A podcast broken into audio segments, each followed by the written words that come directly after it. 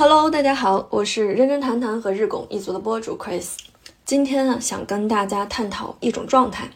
我相信呢，很多现在在职场上，包括上班或者是自己创业的很多朋友，其实都希望，诶，有没有一种方式跟方法，可以让自己的精力更加的专注、更加的集中，减少精神内耗。我们能把我们醒着的时候更多的这种精力能量哈，都花在我做实事儿上，不要天天去就是忍不住的思想闲逛，东想西想，然后精神内耗。所以我其实最近呢也在思考有没有这样的一种方式跟方法，于是我就选择了重读一本书。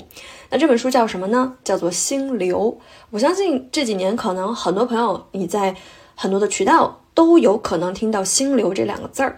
但事实上，心流到底是什么？我们怎么样去习得这样的一种状态？以及可能有一些朋友他天生性格就比较 peace 啊，不是去工作，或者是没有经过什么样的训练和方法，他就是容易进入到很平和的状态上去。然而他可能很难把这种方法呢转移到工作上，就是你让他去玩一些。刷手机，或者是自己感兴趣的一些跟玩儿相关的事情啊，他能进入到心流。但你要让他工作，或者是做一些创造性的这种事物，有一定难度的，他就很难进入到心流，容易走神，或者是容易浅汤则止，遇到一些困难可能就逃避了。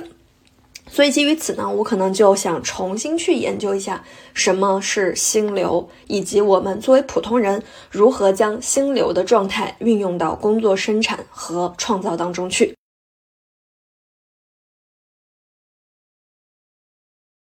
好，那话说回来哈，我们先去聊心流这种东西的话，一定要有一个就是提前提，就是我们要知道心流的对立面是什么。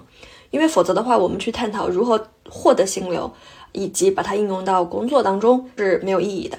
心流的对立面，我是会觉得说，就是我们可能没有那么的专注，容易走神，容易陷入到左右为难的精神内耗。我不知道在听咱们播客的朋友有没有这样的感觉。那我拿我自己来举例子。二十多岁的时候呢，可能因为你还年轻，身体的这个状态比较的好，哪怕我经常让自己陷入到这种左右为难的内耗当中去呢，但勉强还能很好的去支撑啊，还是能够去高强度的工作，睡一觉就好了，吃一顿就好了。可是当我慢慢的年龄越来越大哈，进入到三十岁往后的时候，我尤其会感觉到，当我遇到一个事情，我拿不定主意。没有办法给出去做或者暂时不做的结论，然后这件事情呢，它有没有离开我？它可能还是一直在我的大脑里面萦绕着。我也许在做着饭，或者我在跟别人洽谈，可是我的脑子背后一直还是在缓慢的去思考这件事情，它占用的是我的大脑的内存啊，然后在不断的分析判断，我会觉得很容易累，哪怕我这一天可能实际的产出我没有之前那么高。但我还是会觉得非常疲惫，所以其实这个在我看来就是心流的一种对立面。那用作者的话去描述，其实这个也是某种程度上可以把它理解为精神伤啊。所谓伤、负伤，我我在前面的播客也跟大家去聊到过，它其实是一个物理学的概念啊，只是说很多积极心理学家会把它引入到我们的一些跟就是正念。跟我们的这种心理心态相关的一些东西里面去，比如说我们试想一个屋子，我们一个礼拜不去收拾它，它一定会很乱啊。所以这种混乱程度其实就是用伤去度量。那我们脑子里面很多的思想想法，要去做的决定，嗯，要打算去尝试的事情，要去权衡的利弊啊，他们都是纷繁复杂、非常混乱的，弥补在我们的大脑里面的。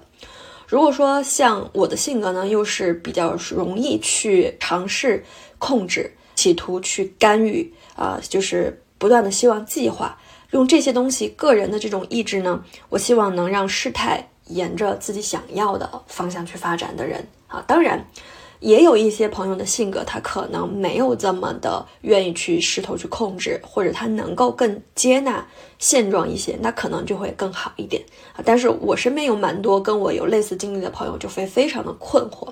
因为这种性格使然会导致我们很容易有意无意的陷入到精神伤当中去。就像我刚才提到的，经常会去判断做决策。要不要这么做？哎，我要不要提前去规划个这个事儿？好，我到底是这个前进呢，我还是撤退呢？啊，我还是选 A 呢，我还是选 B 呢？啊，我要不要离开呢？我要不要换城市呢？换城市我去哪儿呢？等等这些东西，你一时半会儿你又做不下来一个决策。我今天在我的极客里面，其实有转发看到一个自媒体的朋友他去聊到的一句话：聪明的人很容易进入到的一种陷阱。我想清楚了再去做。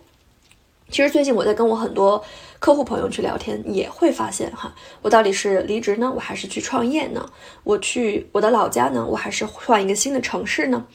很多事情你会发现，我们之所以会去强调，哎，尽可能的少做决策，原因就是它是没有答案的啊。比如你去哪个城市，比如你要不要换工作，就是这些事情，你通过自己在脑袋里面反复的推演。去权衡利弊，去假设它会发生什么样的事情，我能够做出哪些预判和我的一个应对的策略。其实它是想不完的，因为你可以由此联想出一万种可能性，然后以及针对这一万种可能性，又是很多种的解决方案，所以它会愈演愈烈，然后你的这种精神内耗的严重程度就会越来越高。这个也是我在过去几年可能让自己陷入到。一种比较不好的状态的一个根本原因，所以在去年呢，我开始尝试调整。大家也知道哈，我在去年开始学习了冥想，开始学习了一些正念啊，所以呢，慢慢的我会观察和觉察到，哎，当我自己不断的再去这种调整我的精神伤啊这种状态的时候，把自己的一些专注力哎放在某一些事情上。我的状态变好了，所以今天就是想跟大家去聊一聊，哎，什么是心流？我们普通人哈，我们怎么样用一些方式和方法去更好的管理我们自己的这种混乱的思绪？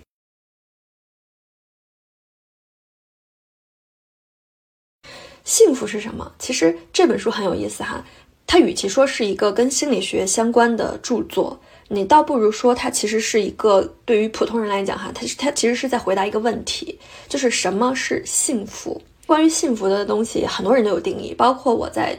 做的这个《纳瓦尔宝典》那本书里面，也有我们在去评估和分析什么是幸福啊。而这本书，我觉得它对于这种幸福的定义，可能它会相较而言更容易获得，哪怕你可能暂时还没有取得一个世俗意义上的成就。你通过这种方式让自己能够经常的进入心流状态，管理好你的思绪，减少精神伤和精神内耗，你依然可以获得心流状态，也就是最佳状态，从而获得幸福。好，那这里呢，说到这儿，我就跟大家分享分享我们刚才提到的，就是这个心流的对立面，是你处于精神内耗，你会不专注，神经很多的分散，呃，做着 A 想着 B，然后特别容易累。啊，容易去做一些可能暂时给不出来结论的这种判断或者是选择。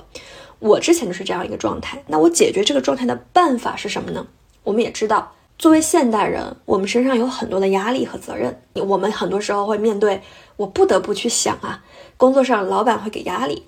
你要出方案，你要想项目合作。你要创新，生活当中呢也会有很多的压力，比如说我要结婚，我要买房，我要生娃啊，娃在哪里读书？我未来工作我又怎么样升迁？哈，我还有很多的债务要怎么办？放到自己还有自己的角色上面，也就是会包含，那我这工作能不能干一辈子？那中途如果说被裁员，我又怎么办啊？维持我现在的生活水平，我以后老了怎么办？啊，我的这个资金是不是足以去维持我现在的生活状态？眼看着现在这波九零后们的父母也逐渐的进入到哎六十多岁了，那马上会面临的一些问题，很多父母可能年龄会越来越大，身体会不好，可能会生病。一旦生病，就会涉及到哎谁去照看他们？要不要请护工啊？这个钱你花不花得起？以及父母去生病，这个医疗费用又怎么来？父母的养老又怎么来？一切的一切会让我们经常没有办法喘过气儿来去做一些好像是所谓让内心平复的事儿，因为工作中就很多你需要去琐碎烦恼的事儿。然而回到生活呢，也一样啊。那我们其实每个人都一样，大家其实都有自己的责任。这就是我换个角度来讲吧，就是你可能视角不一样，看待的问题的这个结果也可能不一样。你可能会把它认为是负担，会很悲观，会觉得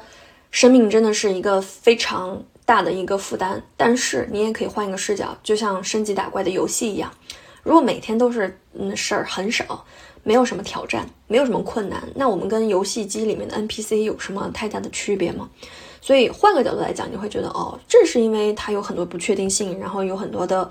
起伏啊、未知啊，反倒是可以增加你去应对的策略。那提到这儿，我也说一句哈，就是嗯，看这本书的时候呢，其实很多道理基本上之前的一些阅读都是知道的，但再一次去阅读的时候，会也会发现很多惊喜的点，比如说。作者会去提到，就是我们要去创造乐趣。什么是乐趣？它不是在于你在做啥，而是在于你怎么做。其实换放到我们去看待我们现在经历的事情也是一样的。就我们要在这种看似非常平淡，甚至有点痛苦的这种状态中，你要去找到乐趣。不在于是说你把它变得不那么痛苦，而在即便你在经历一些不那么顺利的事情的时候，你也能在里头去找到快乐的点。所以这个就是我今天可能更想去探讨的。那说回来，我们再去回复精神伤啊，或者是我们说的这个心流的这个队里面有这么这么多种，然后呢，我们又有很多的生活琐事和工作压力，哎，让我们又很难逃离这些要去担忧的这个事情。那我们要怎么办？我说说我自己去化解这个问题的一些方法。然后后来我看这个书，我会发现，哦，原来我歪打正着的，确实是用到了它里头提及的我们怎么样去负伤、减伤，也就是减少精神内耗，让自己更好的进入到专注啊这种状态的一些方法。我在去年的时候呢，我会给自己设立两个目标线。嗯，目标 A 这条线呢，你的工作、你的业务、你的本职哈，你现在在做的事儿，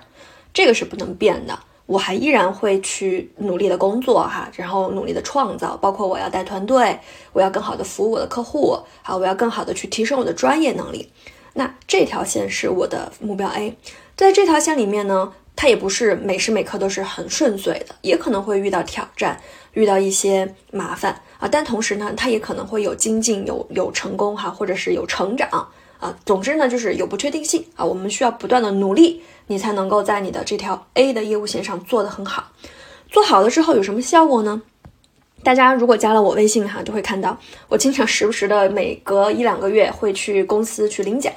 啊，去这个收获荣誉等等等等。其实这个你可以理解为外界给予到我的一个反馈，也就是说，通过不懈的努力，通过自己的这个争取。然后以及还获得了我的客户啊，我的很多朋友们的信任，于是呢，我得到了一个外界给予我的肯定和认可。这个时候，他这一条线上的这个正反馈啊，你努力了，你尽力了，你尝试了，你获得了这个很好的结果。但是大家也知道，我们做任何的事儿，包括你创业，包括你工作啊，包括我现在做的销售，很多事情呢，它是非线性的。这个我在前面的很多期播客有跟大家聊，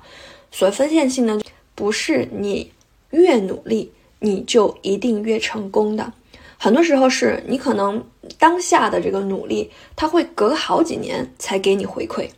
啊，所以就会出现，如果我们单一的只能一条目标线去成长，那么你就很容易受到外界的影响。比如说我努力了三个月，可是一点效果都没有，反而越来越差，这个时候我觉得是个人他可能都会被打击到。他会觉得非常受挫，所以在去年开始哈，我为了避免自己在这种状态下出现问题，我就给自己建立了一个 B 这条目标线。也就是说，我的每一天或者是我的每一年，我的成长不仅仅是依赖于外界对我的评价，也就是我做的事业上的成功，我就把它认为是成功啊。我还有一条个人内在的一条向内探索的一个成功成长的路径。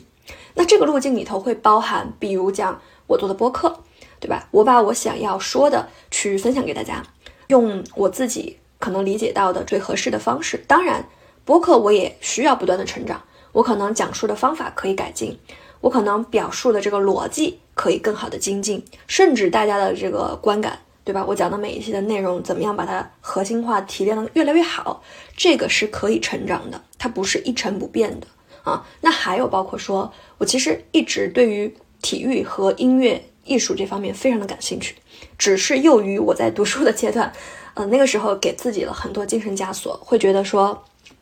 这些事情它对于考学没帮助，呃，所以我们先放一放。结果没曾想，这一放就放了二十多年啊！我从十几岁的时候其实就非常喜欢音乐，喜欢唱歌，喜欢弹吉他，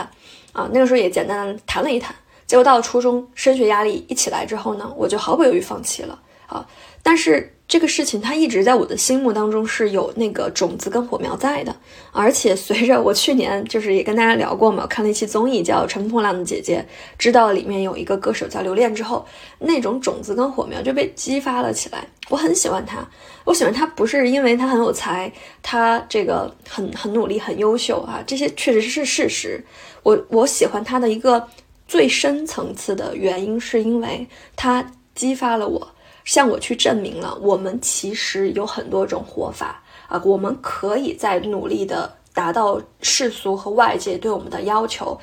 去做到更好的这个前提下，也可以第二条路，也就是你兴趣爱好，你自己真正热爱发光的这些事情，也同时可以做，并不是原先我理解的，就是你要功成名就了。你才能够去做那些你真正想做的事儿，不是这样的啊！所以我很感谢他的出现，而且刚好出现在这个时间节点，把我给唤醒了。所以呢，从去年开始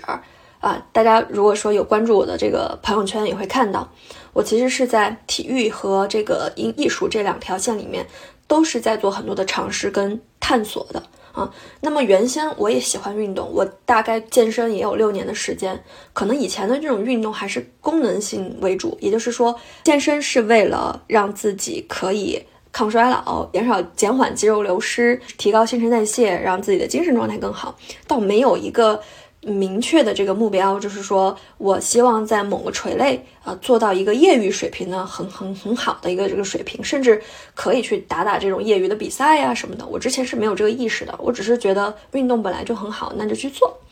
但是呢，从去年开始，我就开始换了一种思路啊，就会觉得说，既然我都运动五六年、六七年了，理论上的知识和实践的这个知识其实多多少少都有一些，那么我为什么不可以去探索？一个或者是两个比较垂直的运动项目，并且长期的把它做好。虽然我不靠它去挣钱去养活我自己，但是我至少能够拿得出手，能够把它变成是一个这种业余的比较高水平的一个状态呢。啊，因此在去年呢，我开始做了很多的尝试，比如说我会去尝试这种。徒手的一些练习，像我在今年开始学习的这个动物流啊，它其实是既需要柔韧性，也需要对机体和身体的这种控制能力的一些学习啊。然后呢，也去在我的这个网球练习上去进一步的这个精进啊。因为网球这个运动，它其实看上去好像就是你能接个球，其实很简单的，但你要是能够打得起来，能够打得比较好，人而且是在自己。尽可能的，比如说我们一场球是一个小时四十分钟，你能够百分之八十的这个时间的状态都能够保持的能量比较满啊，因为我们打网球其实是很耗电的，既需要无氧，也需要高强度的有氧啊，它。经常是就是需要你去把这个心率有的时候比较快的速度会拉到一百八都有是有可能，又需要马上迅速的回复调整回来，专注去击球，所以它其实对身体的这个要求非常高啊。那怎么样能够让自己尽可能的在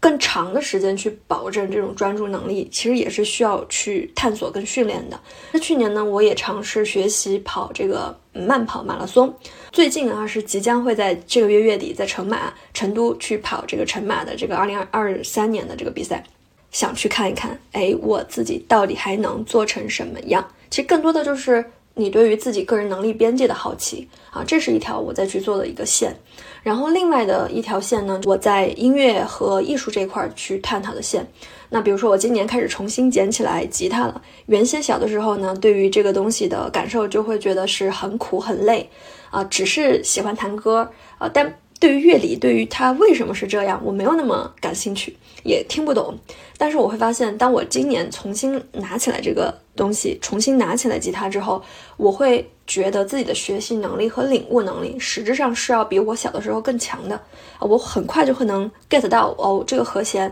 为什么是这个样子？那它又能推导出来什么？它为什么是有情绪的啊？所以学得很快。然后练习的过程当中的话，这个就是我要去讲的点了。不论是我在做动物流的很多动动作的练习，还是我跑马拉松的时候，还是我在学习这个吉他的练习，有的时候会走一些。练一些音阶啊，这种的，就是爬格子比较枯燥啊。那这些事情我都会把它放在有的时候，我可能需要去做一些深度思考，或者是我可能在比较高强度的工作的间歇去安插做这些事情。为什么呢？啊，因为做这些事情的时候，我非常的专注啊。可能我已经忙了一天了啊，有很多的工作的琐事在去忙碌和思考。可能有些事儿我是一时半会儿得不出来结论的。啊，那我就放一放，做完的那些正事儿的工作还有业务，我们现在就纯粹的进入到一些闲暇休闲当中啊。那这些闲暇休闲呢，又不是像你纯粹的刷手机、看电视啊那么的没有难度，因为你要是真的是刷手机、看电视，它太没有难度的话，你是很难进入到那种乐趣的，因为它不复杂。作者在心流这里头去提到的，就是说，如果我们希望自己能够进入到心流状态啊，那么第一步你要去寻找一些休闲活动。这些休闲活动呢，它需要有一定难度跟挑战，就不是是个人他可能马上就能上手，然后马上就会了的这种，而是说随着你的技术的提升，它的难度也随之提升。你每一次的尝试。你可能有驾驭它的那一部分的喜悦，但是又有还没有完全掌握的那一种挑战，有一点点的小压力啊，所以它就会吸引着你不断的去尝试，不断的去优化，不断的去精进。这种状态进入的这个心流状态，其实就是比较好的一种正向的心流刺激，反倒是你不会觉得累。啊，所以我放到我自己身上，我就会有这样的感觉。我有的时候我爬格子，其实看上去非常的枯燥，可是我每次爬格子的时候，我就会想，我怎么样把这一次的这个弹得更加的流畅，让它音啊听着是更加的干净啊。然后我在这个的基础之上，我可能下一次爬，我就会去想，哎呦，能不能提升一下速度，保证质量啊，保证这个音比较干净的这个前提下，我还能提升速度啊。所以每次我的玩法都可以不一样。那因此，我就会觉得，哎，短短的十分钟、二十分钟，我去做这些事情，包括我在平时的徒手去练习动物流的时候，也会去思考，那我这个动作，我可能能不能做得更流畅一些，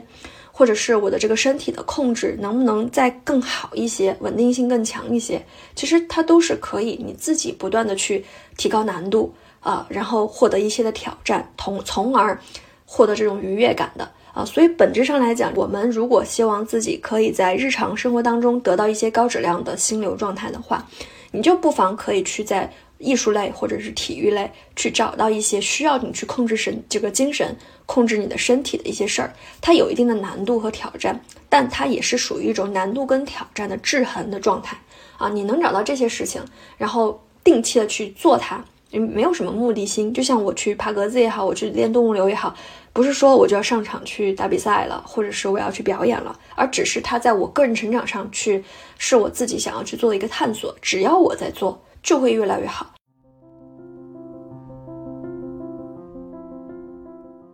当你的工作不是时时刻刻的都能给到你正向反馈、好的结果的时候，可是你自己因为你在不断的精进。啊，你在不断的进步，你在不断的成长，而且做的是你喜欢和想要做的事情的时候，你的精神是非常的充盈的啊，你也是非常快乐的啊，所以这样的话，你就能够哎，时不时的我在避免这种精神伤、内耗、胡思乱想，哎，我专注于我现在做的事情的时候，让你的神经，让你的大脑可以得到休息。心流也好，包，包括之前我看到的很多神经脑科学方面的书也好。其实它给到了一个非常反直觉的结论，两种情况，第一种是我们可能大脑在同时并行很多事儿，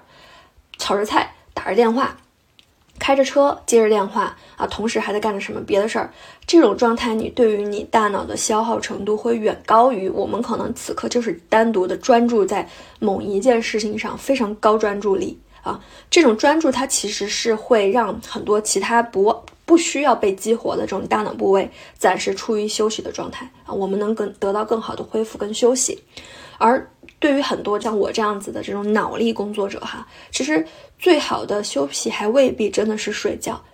虽然说睡觉对我们很重要啊，但是对于普通人来讲，其实你每天睡足了八个小时啊，中间午休补一个二十分钟也就足够了。但是如果你不注意是这种专注的养成啊，不断的让自己陷入到精神内耗，哪怕你中间尝试去补觉，其实效果也未必会好。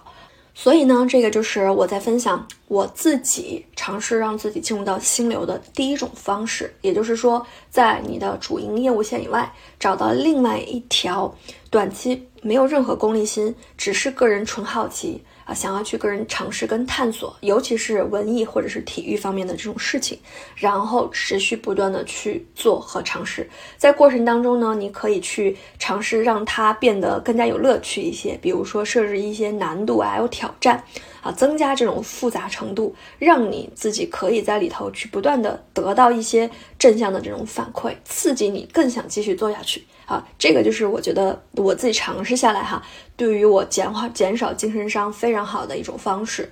然后说到这儿，其实也要 Q 一下我之前前面提到的内容，就是我们想要有所成，不是等到好结果来了，然后你就哎什么事儿都非常顺遂了。其实造好运这件事儿吧，它有的时候需要你自己先行一步，也就是你若盛开，清风自来，你得先盛开。你得先状态很好，你得先呈现出来一种能量很满的状态，那好的事情、好的人他才愿意靠近你啊，所以这个也是很反直觉的。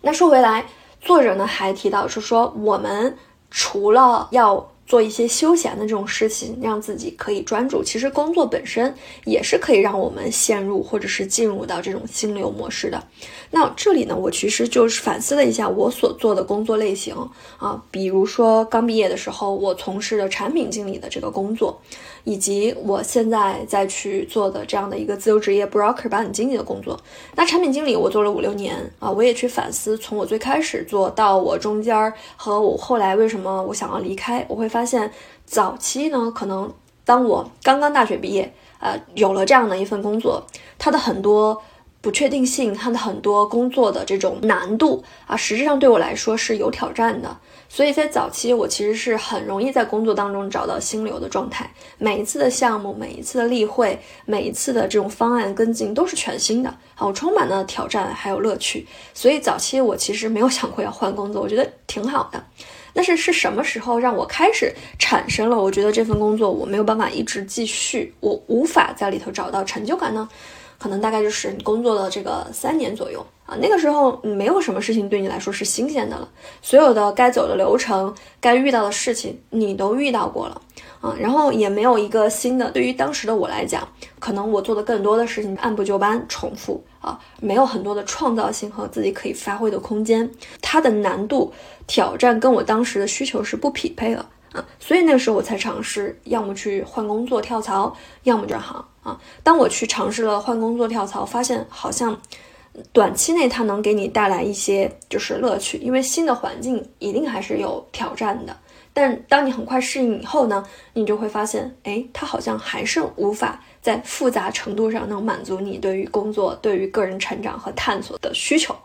于是才有了我后面的这个裸辞转型。那我现在的这份工作跟以前做产品的这个工作为什么不一样？我现在工作也做了快六年了，我没有一刻是想要离职的。我每次都是，每一年我都会觉得非常的新鲜，每一年我都会觉得我都有成长。然后我对于今后的我做 broker 保险经纪这个工作还有很多的想象空间，还有很多的想要去尝试的事情。那究其原因是什么呢？究其原因，你可以理解为做产品经理，它很多东西呢，它是确定的。比如说你有哪些职责，你有哪些空间，你可以做哪些事情啊。早期你可能没做的时候，你会觉得好像还很新鲜，但时间越长，因为它的这种职能属性，因为它的这种氛围哈，它有项目合作，然后也有你最终的领导决策层，决定了你不大可能你的决策空间的天花板是很低的。就不可能有那么大的可能性，但我现在做这个工作呢，看上去的话，它跟前面那份工作相比，它好像，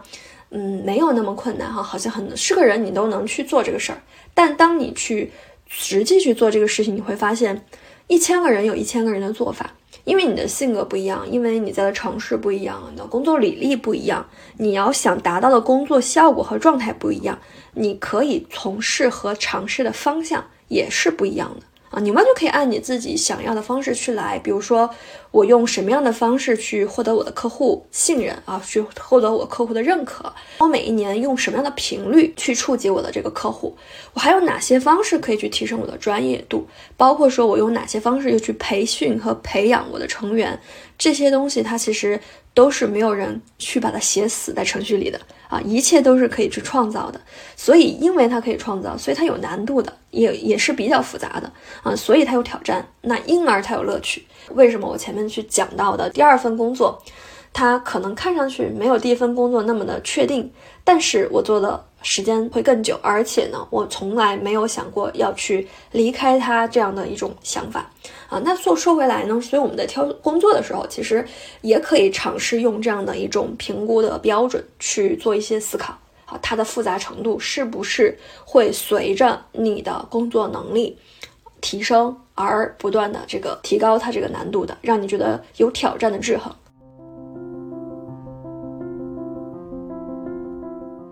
呃，思绪，我们的很多生活和工作的这个习惯，它其实是可以被规范和调整的。也就是说，从某种意义上来讲，我们实质上是可以更好的使用和管理我们自己的。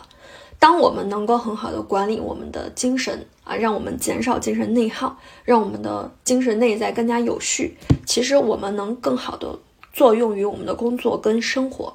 所以我也简单去结合我看他这个书的时候，和我自己的这个经历罗列的一些可能哪些行为啊，它是容易让我们进入到精神伤的，也就是精神内耗的。然后有哪一些方式呢，能够让我们减少精神内耗的啊？我就把它简单做了一个总结，分享给大家。我觉得结合我自己的这种成长和我看到的一些容易内耗的朋友。那增伤的，或者是增加你精神内耗概率的以下事情呢，大家一定是要警惕。当然，我可能说的不一定全对，只是给大家一个参考，尽量的避免让自己陷入到左右为难的选择和内耗当中去。这个我其实前面也有提到过。现在呢，如果我打算做一个事儿，但这个事儿呢，它不是简简单单的我说做就能做成的。啊，也就是它中间可能还会有涉及到其他的人、其他的决策和其他外来因素的影响。那么我通常的选择，要么等，要么先只做自己能做的那部分，其他的东西我先放。啊，所谓的等，如果你暂时拿不定主意，比如说我要不要卖房，我要不要买房，我要不要离职，我要不要换工作，这种事儿它。你不是完全想得很清楚，你有一个很明确的，我就是要做这个事儿，现在就是时机，哪怕割肉，哪怕亏本啊，我也要去卖或者我也要去买。OK，那你做。但如果你还是不太确定的话，我的自己的一个做法就是先等，就是等到某一个时间节点自有答案啊，就是不要那么着急的要去要一个结果，或者是一定要事态沿着你想要的方向去发展，多一点耐心啊，先等一等这件事儿，我们。暂时做不了，hold 住的话，我们再去先做别的一些更优先级更高的，或者是优先级同样高的事儿。第二个呢，就是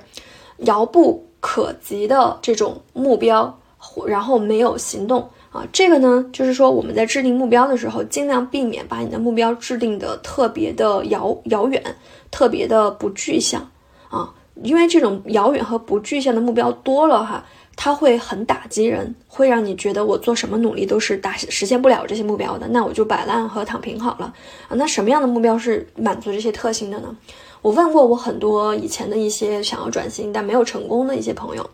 问到他们你们理想的生活状态是什么的时候，大部分人给我的答案就是那种就是在家数钱，然后做着自己想做的这个事情，不用努力，不用工作啊，然后完了之后躺在家躺着，钱从天上来。他们渴望的是这样的一种状态，那么这种状态它有没有错？它没有错，但是它真的非常的不实际。我承认哈，有些人他确实是有这样的一种能力，能够达到这种状态，但是对于大部分人来讲，其实这样这种状态是不那么容易实现的啊。那如果我们把自己的这个目标就定成是这种状态的话，你很可能你就受挫，然后你就会觉得我努力是没有用的。那与之对应的，我们。用什么样的这种目标可能会对于你去实现会更有用呢？就是把它具象化，就不要讲什么我要是什么财富自由，或者是我要在家躺赚数钱哈，你就把它量化成为我今年可以提升多少收入啊？我在具象的我怎么样把我的月收入去提升？我可以用哪些方式？我我在今年关注到有很多年轻人，他们下班之后会去做一些副业，会去摆摆摊儿啊，或者是干嘛做一些事儿的。虽然说。不一定这种方式，他就一定能帮他的这个收入增加多少。但是，我有时候觉得选择跟努力还是蛮重要的，包括赛道哈。但总比躺着什么都不做，然后一直内耗或者是一直攻击自己好啊。永远都是动起来会比原地踏步会更好。第三个，我觉得会比较增伤的这种行为，就是拒绝动脑的休息方式，用放纵的这种方式去休息。这个呢，尤其其实就是我在前年的那种状态。我认为自己一累了，我往沙发上一躺，开始刷手机，然后一刷那种手机视频瀑布流，一个下午，我以为我好像休息了，但是刷完之后我无比的空虚，而且非常累。所以那种状态我们要去注意的。为啥我们在提到心流的状态，不仅仅是工作？有一些休闲的生活方式，比如说音乐，比如说艺术、体育，它能够让我们也能得到休息的点，就是它其实是要动脑的，它其实是需要有一些挑战的。然后在这个过程当中，你通过专注的方式，能够让你的大脑得到休息，而不是完全什么事儿都不干的这种拒绝动脑式的放松。然后还有一点呢，就是我们要将能量拒绝浪费在怀疑、后悔啊、罪恶还有恐惧上。我觉得可以结合我在前面讲沉浮实验的那一期去把它连起来。心流这个，就我们要想达到一个很幸福的状态，光有心流不够，我们还需要一些对待不确定性的更好、正正确的心态，就是沉浮，就是你要允许一切发生啊，不要在这个事情还没有发生的时候就开始去恐慌。然后，或者是在这个事情已经发生于事无补的时候去后悔，其实这些东西它都无法帮你去解决你这你你纠结的那些难题，反而会让你陷入到无限的精神伤的内循环当中去。与之相对应的哈，什么样的东西可能会让我们减伤呢？也就是负伤，不那么内耗，不那么内耗的一些方式和方法呢？第一个，定时从速啊，其实这个呢也是读这个书的时候。我在感受很深的啊，作者有去举例子，有一些部落，他们可能定期，比如说二十年，会把一些自己建的这些房子或者建筑推倒了，重新再来一遍。这个有点像什么呢？有点像不破不立的一个感觉。也就是说，不要惯性的生活，你要定期给自己制造一些变量。就是这个也说，其实这个也在咱们前面的播客有提到过。我们不能让生活陷入到一滩死水，你要时不时的引入一些外来的刺激、外来的变量，让你能动起来啊！万事儿就是动，它能生变啊，动能够创造一些可能性。但你如果停留在原地，也不去接触新的人，也不去接触新鲜的事物的话，那你就很容易陷入到各种瓶颈，或者你自己不期待的这种局面。然后第二个呢，就是我们要尝试去控制身体和我们的精神啊，这个就是我在前面跟大家提到的，就是我们在选择休闲方式上，可以尝试去找一些能够帮助我们去心灵探索和身体探索的方式，比如说像身体探索的很多东西，瑜伽，我练的动物流啊，它其实都是属于很好的这种身体探索的。方法，因为你通过去呼吸，然后通过去不慌不慢的做那些动作的时候，你就可以看到为什么别人那些动作能做到力度或者是柔韧性会跟你不一样。然后你也可以观察到，你刚开始练的时候，跟你练了三个月啊，跟你练了三年，你的这种身体的可能性和可塑性又有不一样啊。所以我会觉得说这些方式都是很好的，我们去探索身体和精神的一些技术和手段。第三，关系，我其实我们和自己的关系，以及我们和他人的关系，都会某种意义上影响到我们的精神状态。你们可以去试想，如果说你每天跟你的最亲密的关系，恋人、伴侣或者是孩子啊，看着面你就会觉得烦。都会是无限的争吵，那这种状态你是不太可能内心平静，然后进入心流的。你可能看到他，你会心生厌恶，或者每天都是处于非常应激的一个状态。那么，我们如果希望自己能尽可能减少的这种精神伤的状态，就一定要想办法处理好你和自己和你和他人的关系。你和自己的关系，我们在前面的播客也有讲到过，比如说你要如何去更爱自己、接纳自己，让自己感觉好的能力啊。那你跟他人的这个关系的话，我其实这里讲，其实就讲两点，我觉得我也在探索，但是我会发现，只要把这两点尝试去做到位了。那大部分的跟他人的关系，我觉得矛盾也好，冲突也好，多多少少都能化解一些。什么样的呢方式呢？和他人的关系就是第一，看优点。我们看自己的时候，往往会看优点。然后，如果自己一个事情做错了，我们不会定性是认为我这个人这样，我们可能会归结于是因为外面的环境啊，因为天下雨了，或者是因为这次时间不够了，所以我才没有做好。但我们不会定性于我拖延或者我就是懒。但是我们去定性别人的时候呢，我们就很容易去看到别人的缺点，或者是我们把一次两次别人没有做成这个事情，就定性为他这个人就是这样啊。这种其实，嗯，不仅仅对于我们去缓解关系没有好处，其实对于我们的认知或者我们去看待世界的这种心态也没有什么好处。不妨尝试去多看看优点。那我们如果能做到看优点，你就会发现，其实每个人都是有优点的。也都是说，你都能找到一些他身上好的地方。那么，如果我们还能够结合第二点，也就是跟他人的关系上能够降低预期，你对他不用抱那么高的期待。比如说，你抱怨你的伴侣不关心你，他的心不太细腻啊，那你就降低这个预期，你就不要期望说他关心你就像你关心他一样，因为也有也许你们两个在这方面的能力就是不一样。尤其你可能你就是一个心细的人，你能够去。缜密的洞察到每一个家庭成员的需要，然后去关心他们。但是有一些人他就是没有这方面的能力。如果你将自己这方面的预期强加在别人的身上，你不仅得不到你想要得到的这些结果，你反而会非常的痛苦。甚至你在去关心别人的时候，你都是有条件的啊，你希望他看到，或者你希望他能回报你。这样的话，你本身出于善意和好心的事情。就会变得不那么快乐，不那么幸福，所以不妨尝试跟他人的关系，就是我们要看优点和我们降低预期。那这种好处就是，有的时候他可能做一些你预期以外的事儿，比如说他竟然突然关心起你来，或者是突然给你端了一杯热水，你就会觉得无比的幸福，因为你根本就没有想到过他会这么做做，所以你也不会在他不做的时候痛苦，然后你更会在他做的时候喜悦。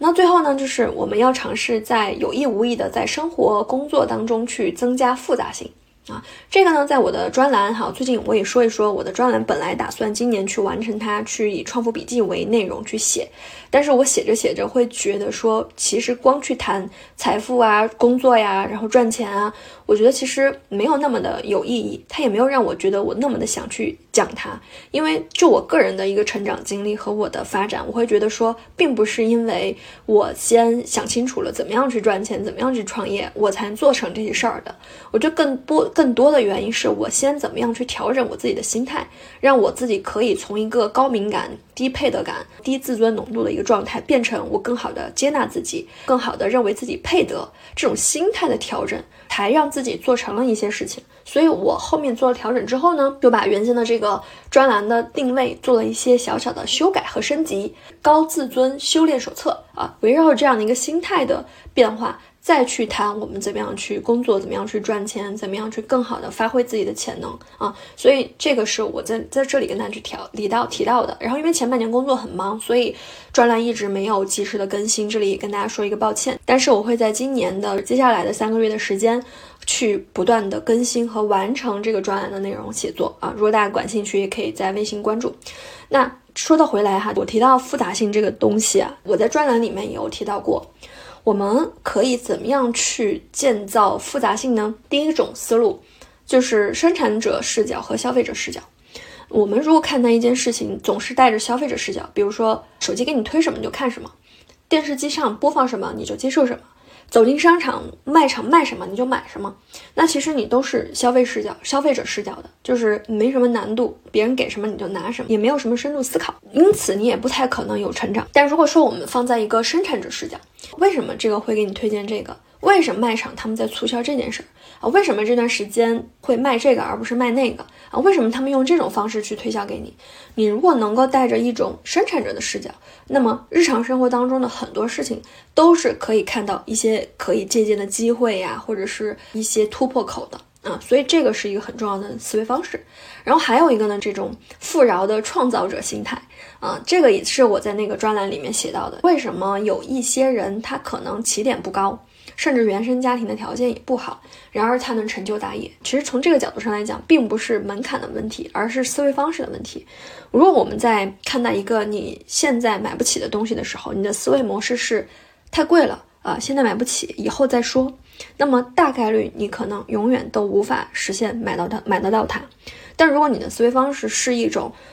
我是一个富饶的创造者的心态，我对自己的配得感很高，我会有很高的自尊浓度。我相信，我通过一定的方式和方法，我有朝一日我一定可以去实现拥有它。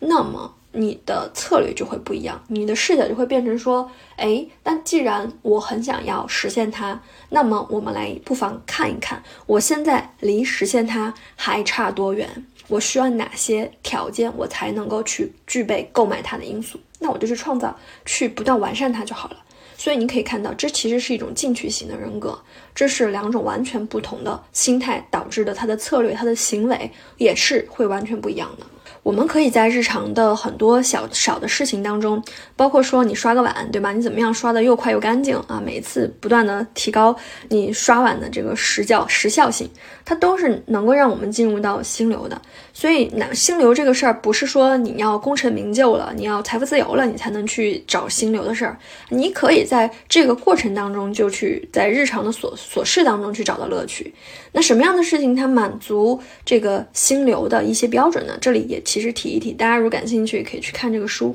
那么米哈里他提到的这个心流满足的条件，第一，注意力，其实也是我前面在跟大家提到的，我们要保持专注。然后第二呢，有一个愿意为他付出的目标啊，不论是我刚刚提到的业务上面工作的目标，还是我个人成长的目标，它都是一个遥远的灯塔。那么这个目标它是什么，其实不重要。呃，重要的就是你能够专注一次啊，比如说我希望我能够更好的控制我的身体，对吧？我能在做我动物流的时候，哎，手不那么抖，然后呢，肌肉的控制性、稳定性更好。其实这些都是可以是目标。然后第三就是有即时反馈啊，这个很重要。如果说我们这目标定的非常遥不可及，比如说我要去参加跨栏比赛。或者是我要跟奥运冠军一起去对抗打一次比赛，这个太遥远了，有可能这辈子都无法实现。那你如果把这种事儿当成目标，你做着做着你就没有兴趣了。但是如果我的目标只是说我下一次拍我这个动物流视频的时候，我能更流畅，我能打得更开一些，对吧？我能在里头诶找几个动作，我觉得非常的漂亮，那我觉得这个就是一个很好的即时反馈。第四。做的过程当中，你能够全神贯注于此，你日常的一些琐事你都能被忘却